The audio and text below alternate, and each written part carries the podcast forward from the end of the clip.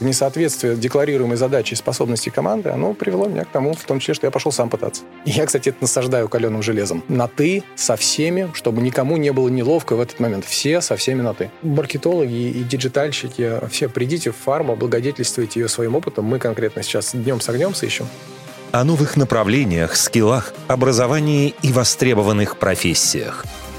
Коммерсант ФМ «Карьера».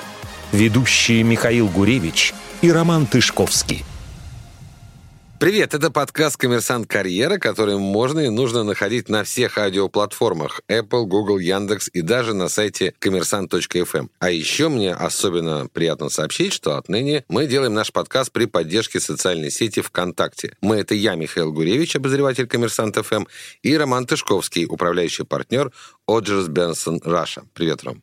Привет, Миш. А сегодня поговорим о карьере в фармацевтике. Происходящее вокруг Катавайси существенно повлияло на отрасль, она снова в моде, в фаворе. И мне кажется, многие задумываются о ней как о возможной сфере приложения своих сил. Стоит ли это делать и вообще, что это вам принесет? Нам расскажет Михаил Циферов, SEO Петровакс Фарм, партнер Winter Capital. Привет, Михаил.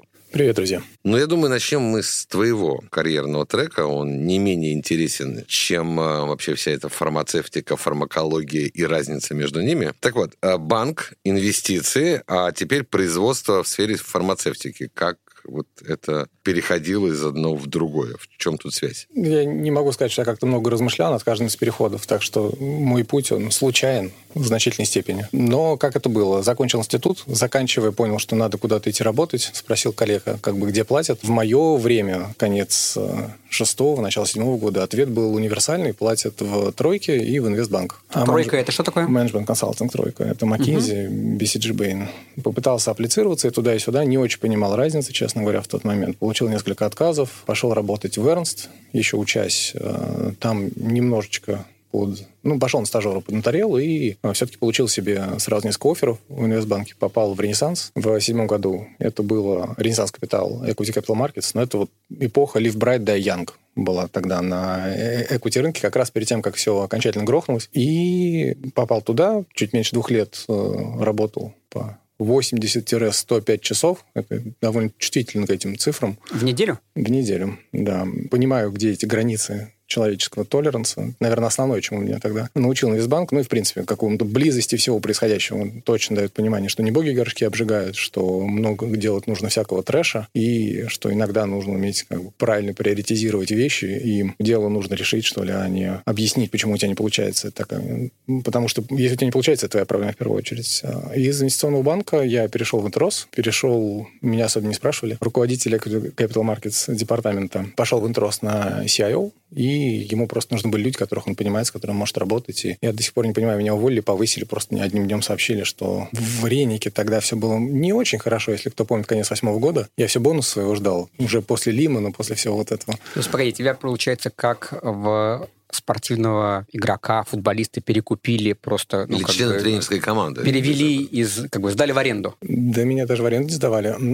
Просто сказали, завтра выходишь вот не к нам, а вот туда. Ну, если здесь чуть фокусироваться, я еще летом восьмого года, это тоже такая ирония, вел переговоры о переезде в Лондон, там надеялся попасть в аналитический пул одного из западных банков, и офер у меня... Я его обсуждал перед 16 сентября. Этому не суждено было случиться, и как раз тогда руководитель перешел в... Для тех, кто не знает, 16 сентября — это дата, когда Lehman Brothers объявил о том, что они э, больше не Lehman и не Brothers, а банкроты. Ну да, и вот вся риторика, в том числе внутренняя, как...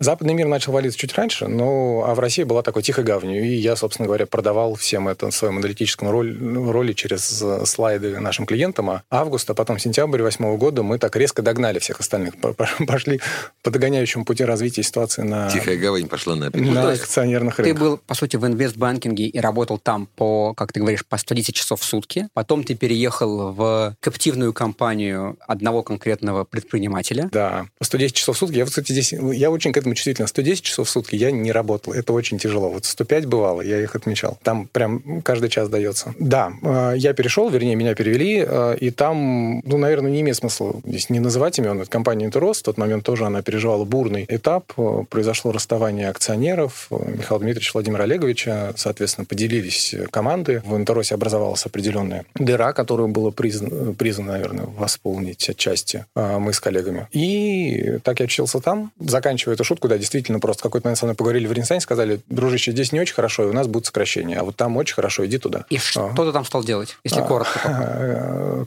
Копать и не копать. Ну, приблизительно все. Smart Guys, которые могут делать все, это называлось э, инвестиционная деятельность и управление операционными активами, а на самом деле это вот базовые аналитики по запросу по любой теме, которая в тот момент необходима, до каких-то, да, действительно инвестиционного курирования очень большого на тот момент и разношерстного портфеля. Так продолжалось года 3-4. У нас собралась большая, хорошая команда в итоге, которая с тех пор работает вместе. Членом, Уже твоя команда? Команда, членом которой я являюсь. Руководит нами Леша Башкиров. Собственно, все мы в этой команде в какой-то момент э, вернулись, уже сфокусировались на инвестициях. Это год 11, 12, 13. И когда мы все, что нужно, перекопали, перестроили, переанализировали, мы оформили свою деятельность как уже посвященную инвестициям исключительно. Ну или так, высоко преимущественно. И в тот момент мы э, создали фонд Винтер Капитал. В тот момент, это 15 год, он был уже формально создан. И вот я являюсь одним из партнеров Винтер Капитала вместе с еще четырьмя моими коллегами. Тогда как из человека, который занимается, ну, по сути, анализом рынков и распределением чужих денег, ты вдруг стал операционным управляющим, ну, не самого инвестиционно привлекательного бизнеса, именно как индустриального, не конкретно компании Петровакса, а вот в целом. Нельзя сказать, что все наши э, инвестиционные фонды, известные и неизвестные, активно фигачат деньги в фарм-индустрию. Да, потому что на это много хочется ответить а, коротко и тезисно. На самом деле а, актив мы купили. То есть это актив, который был куплен в 2013 году, и тогда мы исходили из тезиса, что фармацевтика инвестиционно привлекательна. То есть это прям был тот редкий случай, когда ты топ-даун смотришь, чего ты не хочешь иметь, чего ты хочешь иметь. Ты делал сделку? Да.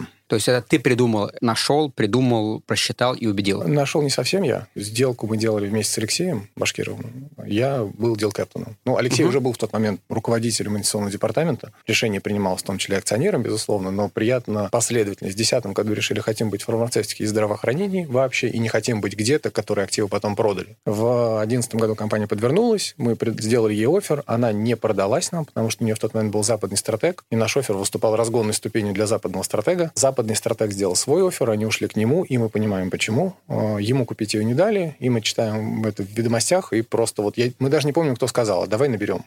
Как бы набрали. Есть снова тема. здравствуйте. Да, да, снова здравствуйте. А тема есть, потому что компании владели э, русские ученые, очень такие репутационные и очень далекие от акул капитализма, назовем их так, и Европейский банк реконструкции и развития. Они абы кому не были готовы продать, а у нас были отношения и понимание, что нам, в принципе, можно. И мы эту сделку закрыли в рекордные сроки. Я тогда вспомнил... Рекордный срок для сделки такого уровня это сколько по времени? Пять месяцев от звонка до подписания документов. Угу. Тогда это быстро. Я знаю, сейчас как бы VC деньги рассовываются за три недели, но... Не, ну здесь покупка... Да, здесь покупка большого тяжелого актива с очень глубоким дьюдилом. А, на второй вопрос. Как в операционку вообще смог погрузиться? Это у нас, наверное, такой аспект команды. Мы, когда деньги куда-то аллокируем, мы потом очень за это переживаем. Череда событий в нашей истории ДНК привели к тому, что нам просто аллокировать spray and pray, оно так не работает. Мы, если там что-то идет не так, начинаем, может быть, даже с нарушением какой-то вот правила эффективности, Паретта и прочего, пытаться обратно выгребать, если вдруг оно куда-то уплывает. Э, не туда. И поэтому мы традиционно глубоко погружались в активы всегда, все, э, которые не сами купили, которые сами купили. А то же самое было с этим бизнесом. Вот этот дюдил в ходе сделки, наверное, мы там перевернули все с ног на голову. Я ответственно считаю, что покупая бизнес, мы лучше понимали его финансовую структуру, рычаги, чем те, кто нам его продавал уже на тот момент. Когда ты понял, что ты будешь операционным а, Когда в семнадцатом году, в восемнадцатом мы расстались с той командой, которую мы наняли, купили бизнес. Э, Вместе с командой. Купили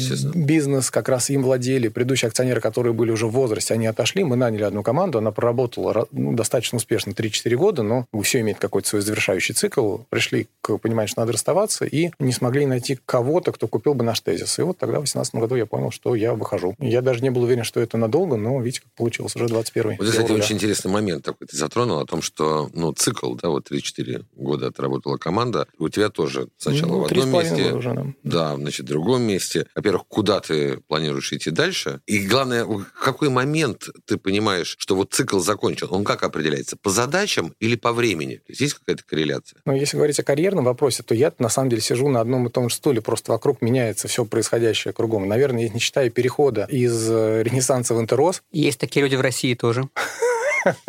ну, мы же сейчас не об этом, да, не считая перехода из Ренессанса в Интерос, дальше это все, в принципе, одна и та же команда, а смена вывесок родов деятельности внутри. И здесь как бы есть, с одной стороны, и continuity, э, и, наоборот, новые какие-то вызовы. Ну, погоди, позв- позволь с тобой не согласиться. Да. Одно дело, ты занимаешься просчетом инвестиционного портфеля и аллоцированием денег не своих или в основном не своих. А другое дело, ты операционно каждый день руководишь созданием биологических формул, выпуском лекарств, дистрибуцией, коммуникацией с государством, клиентами и всем остальным. Это все-таки немножко разные дела. Сказать, что ты сидишь на одном месте, а вокруг тебя все меняется, ну, можно, но мне Очень кажется... условно. Да, Ну, я, может, утрирую, конечно, немножко. Что я имею в виду, что это не был какой-то вот такой разовый переход, хоп, и я пошел из одного места в другое. Мы бизнес купили, я искал туда менеджмент. Менеджмент я привожу, я им объясняю, смотрите, вот такой бизнес, вот он так работает. Надо делать то, то и то, но вы же профессионалы, не то, что я какой-то инвестициончик. Вы сейчас делаете как надо. И в какой-то момент они начинают делать не так, как тебе кажется. И вот ты не понимаешь, это нельзя сделать так, как тебе кажется, это оптимально. Или на самом деле можно, а просто люди не справляются. Вот это вот как бы несоответствие декларируемой задачи и способностей команды, оно привело меня к тому, в том числе, что я пошел сам пытаться. Хорошо, все-таки вернемся к моему вопросу. Когда, то есть как у тебя происходят вот эти периоды? Сами собой наступают. Я, То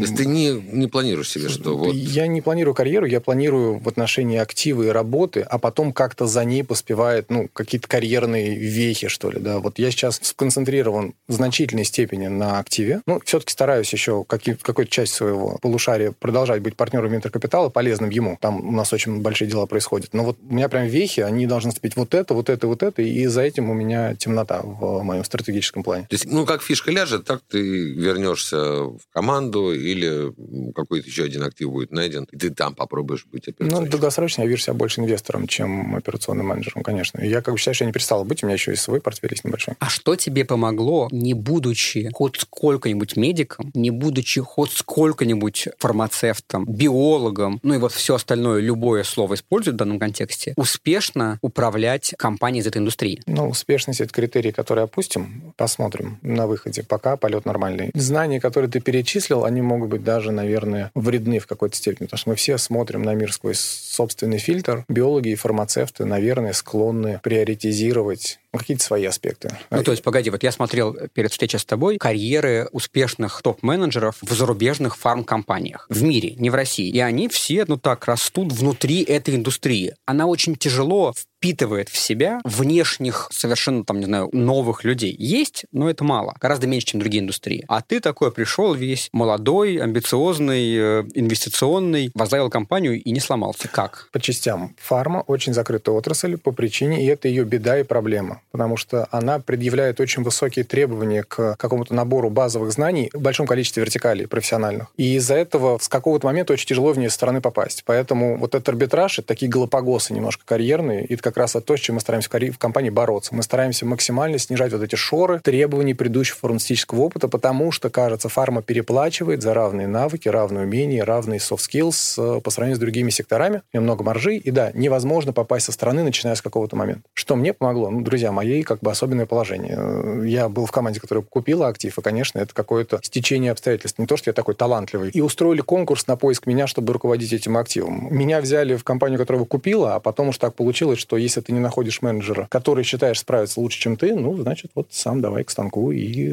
рули. Слушай, ну ты на самом деле супер молод еще. Вот, э, А ты фарм. самый молодой SEO фармкомпании в России из больших? Ну, я никогда не задавал себе этот вопрос. Э, Твои замы, они моложе или старше? Наш гэп в возрасте сильно сократился за последние пару лет. Ты, ты вырос или они помолодели? Они помолодели, а я немножко подрос.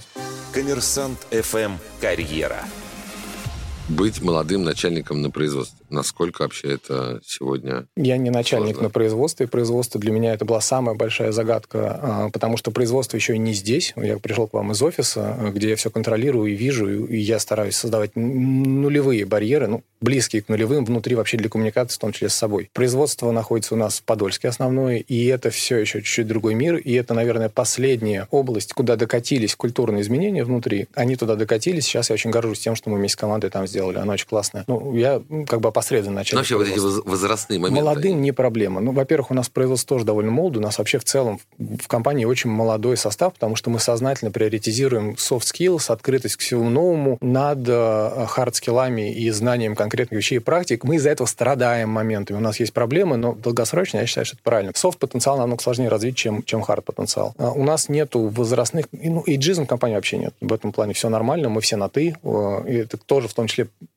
В России на ты. это необходимая вещь внутри, в том числе из-за моего возраста. Потому что иначе начинается какая-то чехарда, когда часть людей старается обратиться ко мне на «вы», потому что я президент компании, Михаил Алексеевич, да, потом тогда мне неудобно обращаться к людям, которым, может быть, 50 плюс лет внутри, как я к ним должен на «вы» из-за возраста обращаться. И мы договорились, и я, кстати, это насаждаю каленым железом, на «ты» со всеми, и объясняю, почему, чтобы никому не было неловко в этот момент. Все со всеми на «ты». Ты говоришь, у вас нет э, в компании эджизма. Это работает в обе стороны? То есть у вас есть люди, которым с- 75 и которым 18? Или это просто молодым круто быть, а 60 плюс не круто? Справедливый вопрос. Мы сейчас... э, У нас нет людей, которым 75 внутри, но большое количество экспертов, советников вот этой возрастной категории, они еще с нами. Это какие-то бывшие сотрудники компании, либо когда-то приходившие к нам. Мы с ними стараемся поддерживать связь, и мне кажется, им интересно вот в такой роли. Но все-таки какой-то возраст, конечно, настает, когда ты уже физически не тянешь. Вот я считаю, что возраст 75 в большинстве случаев, ну нет, ты уже физически не тянешь full тайм работать так, как мы ждем от Ну, это сотрудника. просто фармакология еще не доработала, что в И 75 мы, ты не кстати. Да, это ваша профессиональная Мы, недоработка. кстати, работаем над этим. У нас даже есть исследование такое одно. А, но вот сейчас мы нанимаем человека, кажется, в отдел регистрации, которую я слышал за 50. Я знаю об этом, поэтому, наверное, мы обращаем на это внимание, но мы нанимаем и понимаем, что это надо дополнить Такой команду как надо. корректирующий эйджизм. Ну, одну сторону. за 50 уже не за 40, понимаешь, уже следующий этап. Так как наш подкаст во многом про карьеры в индустриях, и мы говорим с очень разными людьми из очень разных индустрий, от э, логистики до Якома, от э, блогеров. блогеров до Сельского э, хозяйства. сельского хозяйства. Вот на твой взгляд, почему сейчас молодому или не очень молодому, но перспективному или крутому просто уже сейчас э, сформировавшемуся профессионалу имеет смысл идти в фарминдустрию и выбрать вас, а не выбрать любую другую индустрию, куда его хотят? Интересный вопрос. А может, и не стоит.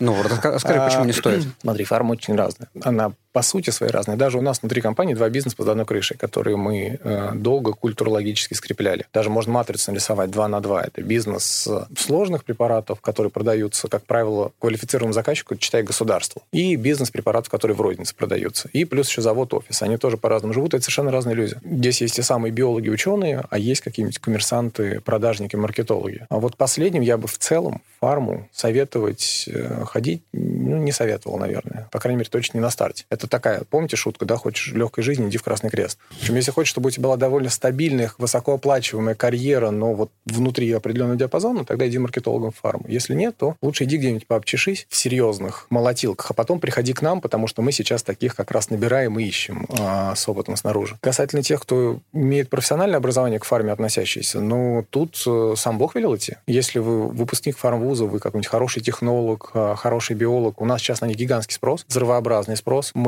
по кругу друг у друга их нанимаем. Как бы от нас ушла команда к кому-то, потом, они, значит, мы, на- мы забрали у другого, другой пытается у этого кого-то забрать. И э, зарплаты очень высокие внутри. И задачи решаемые новые. Слушай, вот прежде чем мы сконцентрируемся на фарме, я все-таки хотел бы еще затронуть вот момент такой личный, но и карьерный отраслевой. Я просто читал, что ты инвестируешь лично еще в стартапы и выбираешь образование, медицину и финтех. А, да. Вот вопрос. А это интересно с точки зрения инвестиций или как раз вот и с карьерной точки зрения это, на твой взгляд, наиболее перспективная отрасль, куда стоит ходить? И получается, что ну, фарма, медицина это разные вещи? Сейчас, к сожалению, это спящая часть моей личности, совсем на нее времени не хватает. Я в личных инвестициях могу позволить себе руководствоваться какими-то эмоциональными предпочтениями. А карьерно ты вот скажешь людям, идите в медицину, в образование и финтех? Финтех однозначно. Это вещь, которая находится на той части цикла, где уже понятно, что там очень круто, и все еще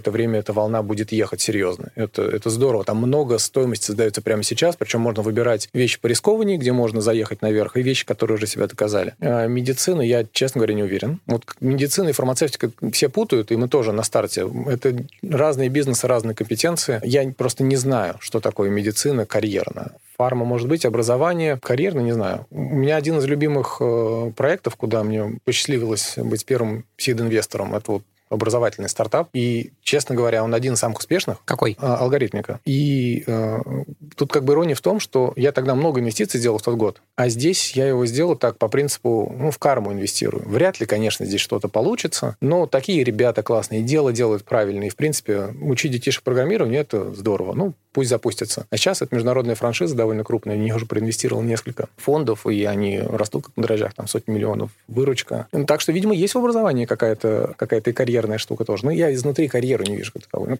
вообще, смотрите, конечно, образование – это большая история от современного мира, если об этом совсем сверху вниз смотреть. То continuous education, ясно, что оно будет, оно уже здесь. Просто не очень ясно, в каких местах реально создается стоимость и как на этом зарабатывать. Вот в этом фишка и вопрос. Я вот не понимаю одного. Угу. Ты говоришь, очень круто финтех, потому да. что есть. Потому что люди вообще много общаются с финансами, денег становится какое-то количество, и нужно их каким-то образом пропускать в разные механики. Это тех. Люди постоянно будут учиться, да. это необходимо и так далее. Но есть гигантский э, сегмент, да, биотех или медтех, в котором ты говоришь, ну, что-то как-то непонятно, блин, наверное, нет, не стоит. Это какой-то инсайт изнутри, что ты видишь, что, ну, нет. Mm. Или это просто твое личное ощущение, что я бы не стал? Ну, ты чуть сместил понятие. Мы же говорили медицина. Я под медициной представляю себе скорее предоставление услуг здравоохранения. Вот. Э, Но являешься, считаешь ли ты медтех и биотех перспективными отраслями Они... для современных или не очень современных, но перспективных людей? Они тоже безумно разные. Биотех — это, безусловно, это, это очень отдельный бассейн, биотех. И мы, как бы даже как компания, мы в биотехе только вот на полпальчика. Да. Там много денег крутится, и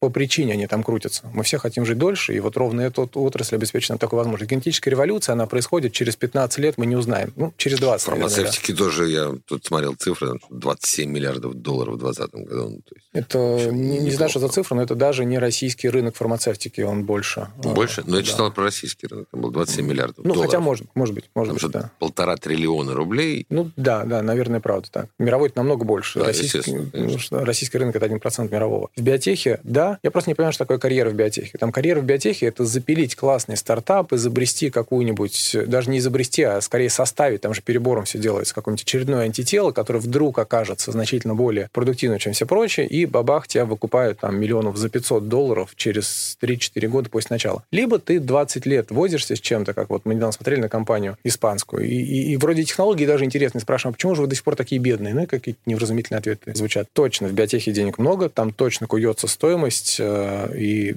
безумству храбрых, наверное, поем Слушай, славу. Про антитела. Вот можно сказать, что фарма в последнее время с точки зрения карьеры стала интересна, ну, как, не знаю, как вот профессия медика, да, вот в связи со всей этой катавасией вокруг. Соответственно, как-то это героический такой флер, потом это люди спасают людей. А, наверное, люди задумываются о том, чтобы поступать в соответствующие а, вузы и вот потом идти в фарму. Это чувствуется? Что как-то вот высоко поднята голова в последние Это годы. часть внутренней пропаганды. Это помогло отмобилизоваться в 2020 году.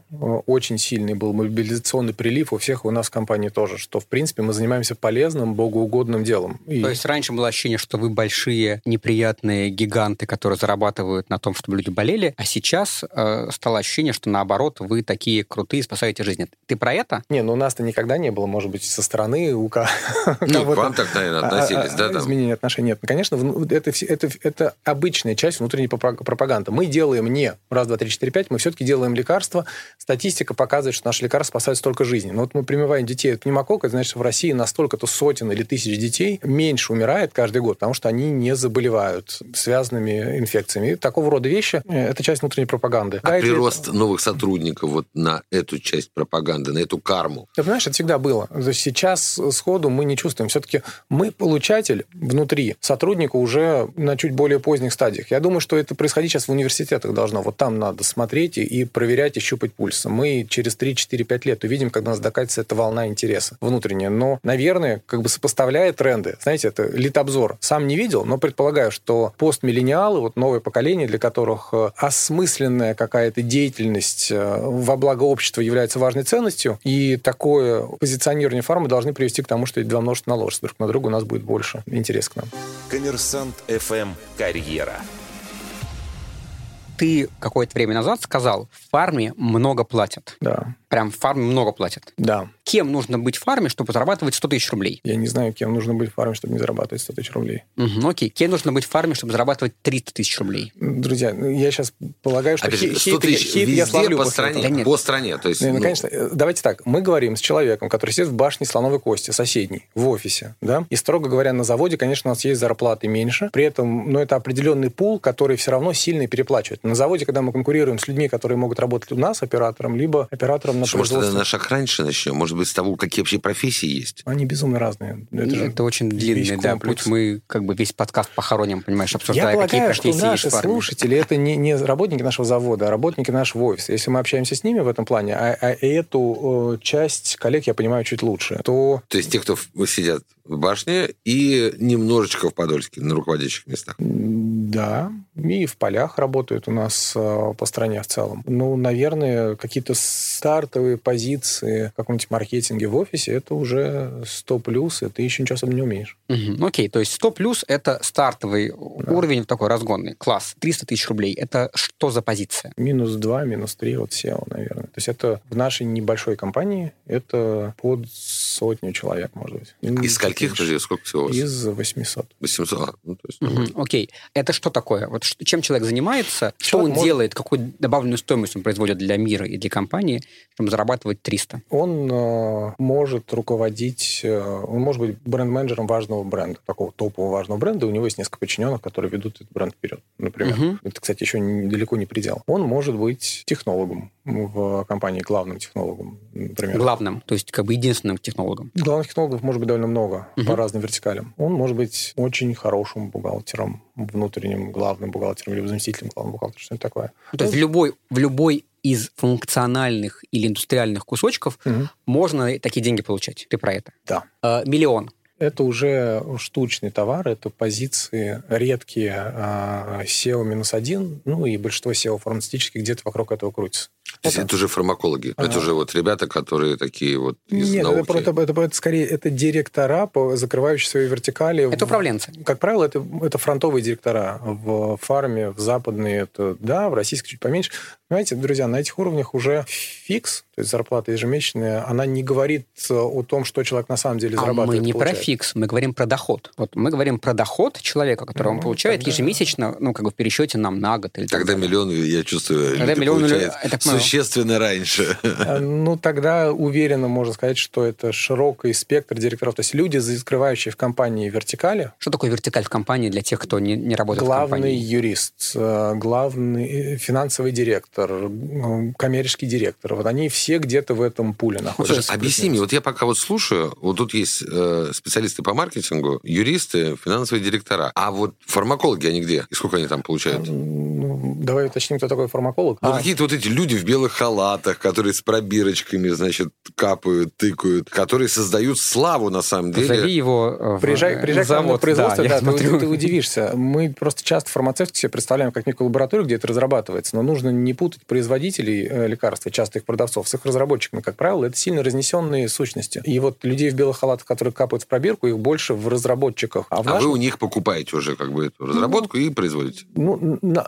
наша компания основана так, что нам она досталась от э, предков, разработчиков, и мы этим гордимся. Но в целом, ну и продолжаем разрабатывать. Но в целом, да, как правило, фарма покупает либо самих разработчиков, либо разработки их. А на заводе и в целом на производстве, да, да, руководители вертикали это... То есть руководитель производства в данном случае, он один из руководителей вертикали фармкомпании. Видите, как все думают, что произвел, как бы, ну что дальше? Оно само себя продало. Нет, это всего лишь один из у нас 11 директоров. Это вот руководитель производства и качества. Фактически владычица завода. Ну, так, такие же где-то уровни. А разница есть, кстати, вот, ну, вот человек поработал у вас юристом или там маркетологом, ну, поработал, вот у него цикл закончился, угу. он почувствовал, что нужно что-то другое. Ему будет проблема перейти в другую отрасль? Или есть какие-то особенности, к которым вот он привыкает, и он уже такой вот специалист по маркетингу в области фармацевтики? Ну, видишь, как я говорил, я, может быть, здесь как варяг, что ли, настроен к этому особенно критически. Тяжело из фармы перейти в другие отрасли, потому что ты лишаешься ценности большого объема знаний, которые ты в фарме приобрел, которые снаружи не, не нужно. А вот универсальных навыков, как кажется, у тебя чуть меньше, чем у другого такого же, который на этой позиции с тобой конкурирует. Поэтому проблема перейти будет степ-даун в зарплате, вероятно. Если говорить не про вашу компанию только, а про рынок ну, я, кстати, не про нашу компанию да. только говорю, а про рынок Нет, в целом. я как раз про это, про рынок в целом. То какие профессии, какие там знаю, стримы профессий, если быть более точным, сейчас ты считаешь самыми востребованными и самыми перспективными? Возможно, это не одно и то же. На ближайшие 5-10 лет. Мы сейчас говорим про фарму, фарму, рынок в целом. Мы говорим про фарму, рынок в целом. И производители, которые делают лекарства, и да. про тех, кто их разрабатывает, и про тех, кто их дистрибуцирует, и про тех, кто их продает государству. Ну, вот okay. про, про весь цикл. Очень нужны касательно производства производства очень нужны технологи, качественные, классные технологи. Очень нужны специалисты службы качества, которых нам сильно не хватает. Мы как бы все слышим про некие бюрократические препоны. Страшно, кстати, звучит, что фарминдустрии не хватает специалистов по контролю качества. Нет, их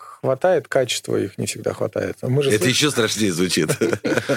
Ну, тут, понимаете, э, мы все-таки идем путем догоняющего развития. У нас есть некий гэп, вроде бы регуляторно мы уже синхронизировались со всем остальным миром, но полностью процесс дотянуть тяжело. Людям английского не хватает в индустрии, знания практик, процедур. У нас довольно малая доля экспорта пока у индустрии, что тоже диктует некую обособленность. И вот эту обособленность кто-то пытается сломить, но мы все знаем про одно большое упражнение экспортное, которое мы как страна последние полтора полтора года, я считаю, довольно успешно выполняем. Неожиданно для меня успешно. А, но вот мы там тоже как-то пионерим по- по-своему на своих каких-то эшелонах и высотах в этом плане. И это тяжело, потому что опыта реально нет, ты его растишь, купить его сложно. Так что да, э, там здорово быть. Отхожее место вот как всех призываю, маркетологи и диджитальщики, э, все придите в фарму, облагодетельствуйте ее своим опытом. Мы конкретно сейчас днем с огнем ищем, найти не можем в достаточной степени. Это, это интересная такая зона, но я думаю, что это скоро все-таки выровняется, так или иначе. Что касается разработки, здесь сложнее. Я не понимаю до конца этой области. То, что я вижу, классные ученые, разработчики, они, к сожалению, вот одной ногой уже все там. Все, что мы здесь находим для себя, как правило, оно так вот э, серединка на половинку, и здорово, что не Все уехал. там за бугром или все там не с нами. Все там, за бугром, да. За бугром. Но, но есть некие интересные репатрианты. А, и, может быть, кстати, этого тренда тоже станет больше. Я хочу в это верить, по крайней мере, и надеяться. И отчасти это даже необходимый цикл, но надо переходить на английский. Всем нам, как индустрии, как стране. Это настолько банальная и смешная, и глупая проблема. Ну, если для тебя это не проблема, то ты уже на полступеньки впереди. А, а то, молодежи ты видишь то же самое для тех, кто приходит там 30-летних. Ну, то есть те, кто уже родились в Слушай, современной они России. Они обучения происходили, мне кажется, не по-английски, вот это вот накладывает отпечаток, да, что они не могут Ты знаешь, нет, русское обучение, если ты, в принципе, э, обучение по-русски с вплетенностью в процесс, это нормально. 30 лет это уже не молодежь. У Я нас... поэтому говорю, нет, 30 лет, вот, ну, как да. бы, то есть не молодежь. Ну, такая как бы средний возраст. Средний... По мнению вице-премьера российского, это как раз еще детство, ну, что в 30 лет заканчивается. Ну, ну, тогда мы, у нас крестовый поход детей в компании, видимо, потому что у нас как раз много приходит медиков и рндишников к нам совсем молодых, так 25, 26. Угу. 20. Ну, то есть сразу после института. У них первая работа. После, да, там... Как правило, после лабы вторая. Угу. Они угу. аспирантуру э, закончили, в лабе что-нибудь написали. Здорово, если это была не русская лаба, это вообще шикарно. Угу. Есть у нас несколько таких историй, когда человек получал себе, например, грант, уезжал поучиться туда, обязан вернуться сюда, а мы просто бесплатные выгодоприобретатели этого. И, честно говоря, вот это классный симбиоз а, бизнеса и какого-то социально ориентированного государства а, в этом смысле. Это лучшие, наверное, работники. Проблема в том, что им тяжело дать качественный экспертный трек, потому что там люди, которым подстать их учить, не всегда, они даже говорят на одном и том же языке, и вот каждый кажется, наш UVP в целом, как команда и как компания, то, что мы все на одном более-менее говорим. Unique Value, value Proposition. Все-таки про английский давайте договорим, потому что правильный вопрос задал, а мы как-то от него ушли. Вот эти 30-летние, которые приходят. Они знают английский? Вот У нас, в среднем. да. Нет, у вас, понятно, вы без этого не среднем берете, нет. а вот те, кто приходит в среднем, не знают. То есть все, все-таки, несмотря на 30 лет новой России, английский не стал массовым. Ты знаешь, я даже по себе заметил, мне кажется, в какой-то момент знание английского стало чуть менее обязательным. Потому что вот я, э, я 85-го года рождения, и, пардон, в компьютерных играх английский выучил. Вот конец 90-х, там ничего переведенного толком не было. И интернет первое время, он же был весь английский. А сейчас, кажется, в этом такой просто прикладной потребности нет. У тебя все кириллическое, кириллический сегмент гигантский, он разросся, и ты можешь базовые свои потребности удовлетворять очень легко и быстро. Мне кажется, даже на примере э, наймов в инвестиционной среде, что английский чуть-чуть подпросел у нас в целом, чем он был, например, в конце 90-х, начале нулевых, середине нулевых. Но это мое субъективное впечатление. Я знаю, не своей прав. старшей дочери, она английский выучила, потому что стендап любила. Класс. Вот Видишь, я, я знаю человека, который выучил английский язык, потому что он обожал Толкина и сказал, я буду читать Толкина только в оригинале. Он прочитал на русском, понял, что вообще ему не нравится. То есть ему нравится, но он хочет по-другому. И выучил язык ровно для него и по нему. Мне, кстати, часто дарят книжки на русском. Если мне книжка нравится, я покупаю, прошу ее заказать мне с Амазона и читаю, конечно, в А оригинале. то возвращаешь дарителю. А ту откладываю в библиотеку внутреннюю, которая у нас есть, и предлагаю знакомиться с тем, кому нужно на русском. Вот у нас тоже есть на русском. Но стараюсь раздавать коллегам книжки на английском, которые мне э, зашли самому. Что ж, это беседовал с нами сегодня Михаил Циферов, SEO Петровакс Фарм, партнер Winter Capital. Михаил, спасибо. Спасибо. Мы задумаемся, идти ли нам в фарму.